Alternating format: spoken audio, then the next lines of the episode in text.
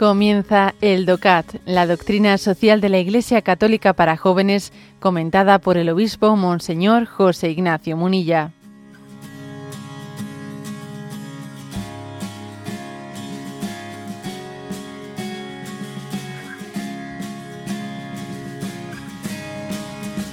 Punto 70, que dice, ¿por qué tenemos que actuar con responsabilidad en cuestiones de bioética? Y responde, la bioética se enfrenta en ocasiones a cuestiones que van más allá de decisiones particulares de índole personal, que son, por ejemplo, aquellas que afectan al valor de los enfermos, los nonatos y los ancianos. Muchas de estas cuestiones son reguladas por el orden político.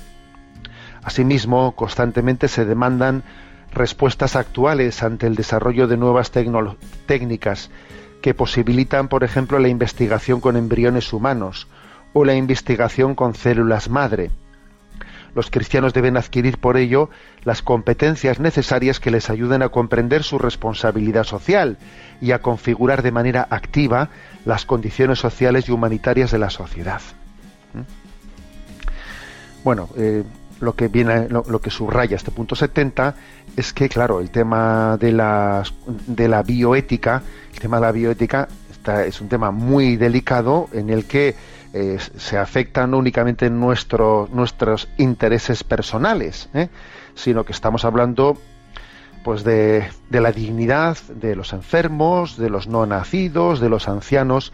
Estamos hablando en gran medida, o sea, tener una concepción bioética equilibrada eh, nos está, eh, está mm, poniendo en cuestión la dignidad del ser humano. ¿eh? Por lo tanto, es un tema clave, esencial. Y aquí pone una, un ejemplo concreto. El ejemplo concreto que pone es el tema de la de cómo la ciencia pues se ha desarrollado de una manera que ha introducido ciertas posibilidades que, que claro que hay que discernir de si esas posibilidades técnicas o esos avances técnicos son también avances humanos. No todo avance técnico es un avance humano. A ver, no cabe duda que la bomba de hidrógeno, técnicamente hablando, eh, será un gran avance. Ya, pero bueno, pero desde el punto de vista humano, ¿es un avance una bomba de hidrógeno? ¿Eso es un avance? O sea, no todo Esto es una primera cuestión. ¿eh? O sea, desidolatrizar la ciencia entender que no todo avance técnico es un avance humano. Tiene que haber pues un discernimiento. No vale decir se puede. Se puede, bueno, pero se debe, conviene. Es que el se puede sin más no es una justificación, ¿no? La técnica, eh, perdón, la ciencia sin conciencia, la ciencia sin conciencia, pues es la ruina de la humanidad. ¿eh? Luego, esta es la primera afirmación. Ojo a la idolatrización de la, de la ciencia y a entender que, claro, tiene que existir un principio bioético de, para discernir si los, si los hipotéticos ¿no?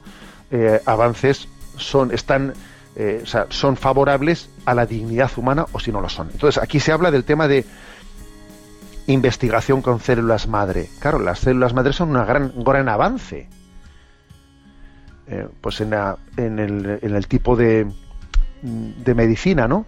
de la, medicina reparativa, de regeneración, etcétera. Pero claro, el, problema está cuando esas células madre pues se hacen o se consiguen sacrificando embriones. Claro, una célula madre puede ser conseguida pues mediante el cordón umbilical o mediante la sangre, la placenta, lo que sea. Bien, pero claro, si se está sacrificando un embrión para crear una célula madre, Oye, un embrión nunca puede ser utilizado para un fin que no sea su propio bien. Entonces es cuando la ciencia se devora a sí misma.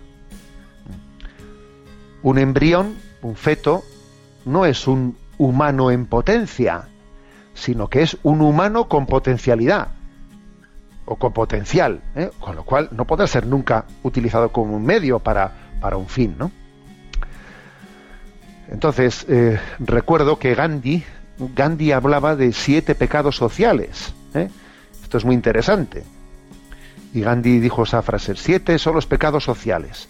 Política sin principios, riqueza sin trabajo, placer sin conciencia, saber sin carácter, comercio sin moralidad, ciencia sin humanidad, religión sin sacrificio. Es interesante porque fijaros cómo entre los siete pecados sociales incluía Gandhi ciencia sin humanidad. ¿Mm? Es curioso esto, ¿no? Política sin principios, no digamos, ¿no? Bueno, pues este es el tema clave, ¿no? Eh, la ciencia sin humanismo es coja. Entonces, no hay que tenerle miedo ninguno a la ciencia. La verdadera ciencia se pone siempre al servicio eh, de, la humanidad, la verdadera ciencia. Pero es que hay que denunciar también lo que es la falsa ciencia. Porque existe a veces un plurito, una carrera de ir por el camino fácil, ir a lo fácil, y además también entrar en esa en esa vanidad de decir yo fui el yo fui el primero fui el primero porque claro el que diga yo fui el primero en clonar el ser humano pero haber una clonación humana pero, pero, pero ¿qué avance es ese?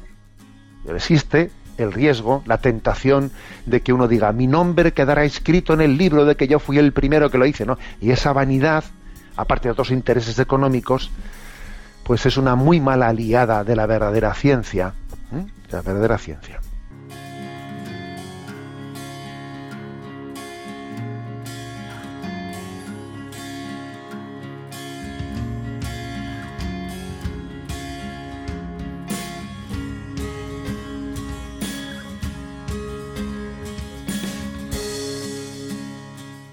Has escuchado el DOCAT, la doctrina social de la Iglesia Católica para jóvenes, comentada por el obispo Monseñor José Ignacio Munilla.